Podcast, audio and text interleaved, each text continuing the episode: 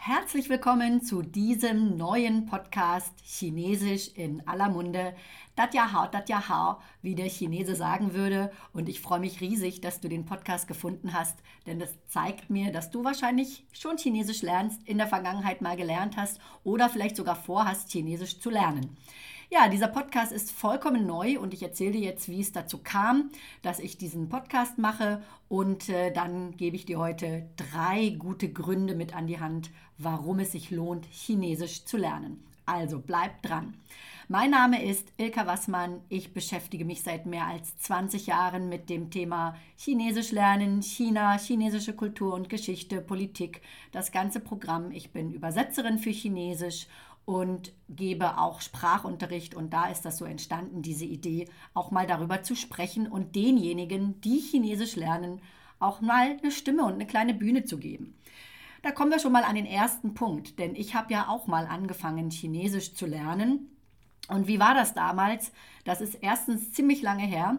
Ähm, das war noch zu Schulzeiten. Da gab es eine Arbeitsgemeinschaft. Ich dachte, wow, das ist interessant, da könnte ich mal mitmachen. Und äh, damals war es noch relativ exotisch, würde ich sagen, ähm, Chinesisch zu lernen, was es heute ja gar nicht mehr ist. Denn die Lehrbuchauswahl war sehr klein. Wir hatten keine Möglichkeiten, Videos zu gucken. Es gab kaum Audios. Es gab damals noch Kassetten.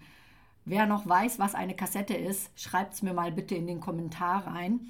Und ähm, ja, so war das damals. Und da hatten wir einen Lehrer in der Schule, und es hing damals wirklich sehr mit am Lehrer, äh, die Schüler zu ermuntern und zu motivieren, einfach weiter dran zu bleiben und die Sprache zu lernen. Denn Chinesisch lernen umfasst ja verschiedene äh, Sachen, wie wir wissen, verschiedene Aspekte. Da haben wir einmal das Hören, wir müssen die neue Schrift erlernen, wir müssen auch äh, wissen, wie dieses Schriftzeichen, was wir nicht kennen, überhaupt ausgesprochen wird. Und dann müssen wir natürlich auch noch ein bisschen Grammatik lernen. Also es war damals relativ sage ich mal, herausfordernd. Ist es heute auch noch. Aber, und das ist der erste gute Grund, Chinesisch zu lernen, es gibt viel mehr Möglichkeiten und Unterstützung. Es gibt so viele Möglichkeiten, Audios oder Videos zu gucken, über Podcasts, über kleine Lernvideos bei YouTube oder auch auf Instagram oder auch TikTok. Ich bin nicht auf TikTok, deswegen ähm, kann ich das nicht sagen, aber ich weiß, dass es unheimlich viele Möglichkeiten überall gibt, einfach auch an dieser Sprache dran zu bleiben und vor allem authentisches Hörmaterial, also authentische Audios, Videos, Filme und so weiter sich anzusehen. Und das unterstützt ungemein den Lernprozess. Es ist also wirklich viel, viel einfacher geworden. Dann Punkt Nummer zwei. Wenn wir eine Fremdsprache lernen, und das wirst du auch wissen, wenn du dich fürs Fremdsprachenlernen interessierst, das ist ja immer wirklich wieder ein neues Gehirntraining. Ne? Und ähm, ich habe mal irgendwo gelesen, dass ähm, Fremdsprachenlernen, egal jetzt welche, bis ins hohe Alter sogar verhindern kann, dass man an Demenz erkrankt. Also wenn das kein Grund ist. Denn Chinesisch lernen bringt unsere grauen Zellen wirklich richtig äh, in Schwung, eben weil wir diese Kombination haben aus einer Schrift, die eben nicht durch Buchstaben äh, oder Laute dargestellt wird, sondern durch Schriftzeichen. Und die müssen wir eben ganz besonders, ähm, ja, da müssen wir ganz besonders Fokus drauf haben. Und das ist für, unser, für unseren Kopf am Anfang auch echt anstrengend, aber auch motivierend. Und ich sage auch immer zu meinen Schülern, bleibt dran, wer die ersten 500, 600 Zeichen gelernt hat, also Schriftzeichen, für den wird es hinterher deutlich einfacher. Und dann fängt es auch richtig an, Spaß zu machen. Ich habe übrigens auch Teilnehmer, die schon wirklich in diesem Rentenalter angekommen sind und die ganz bewusst sagen, ich möchte jetzt noch mal wissen, ich möchte es noch mal wissen, ich möchte noch mal was Exotisches, was anderes machen und die lernen auch, also die können es auch noch lernen. Ne?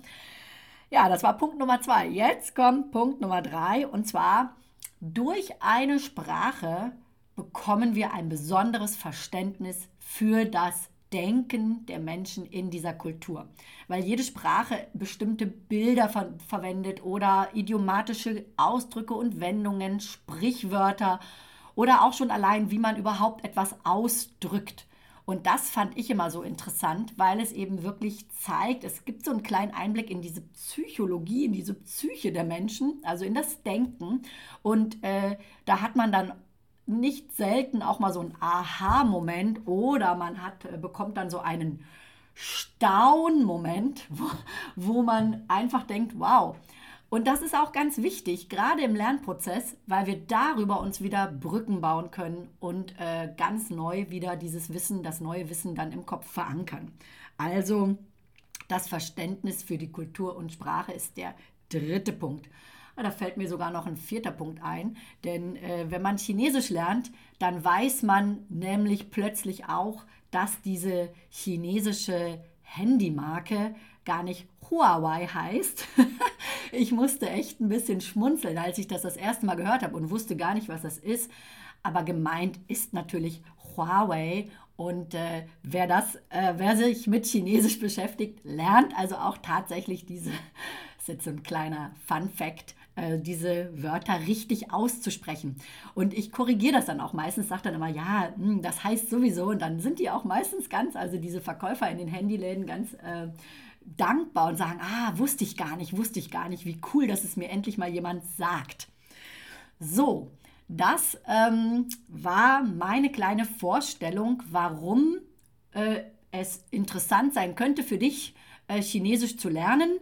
Es gibt mit Sicherheit noch viel, viel mehr Gründe. Vielleicht fallen dir auch noch Gründe ein, dann schreib sie mir einfach unten in die Kommentare. Und wie geht es weiter mit diesem Podcast? Ich habe demnächst einen, einen nicht kleinen, sondern einen Interviewgast für ein kleines Interview.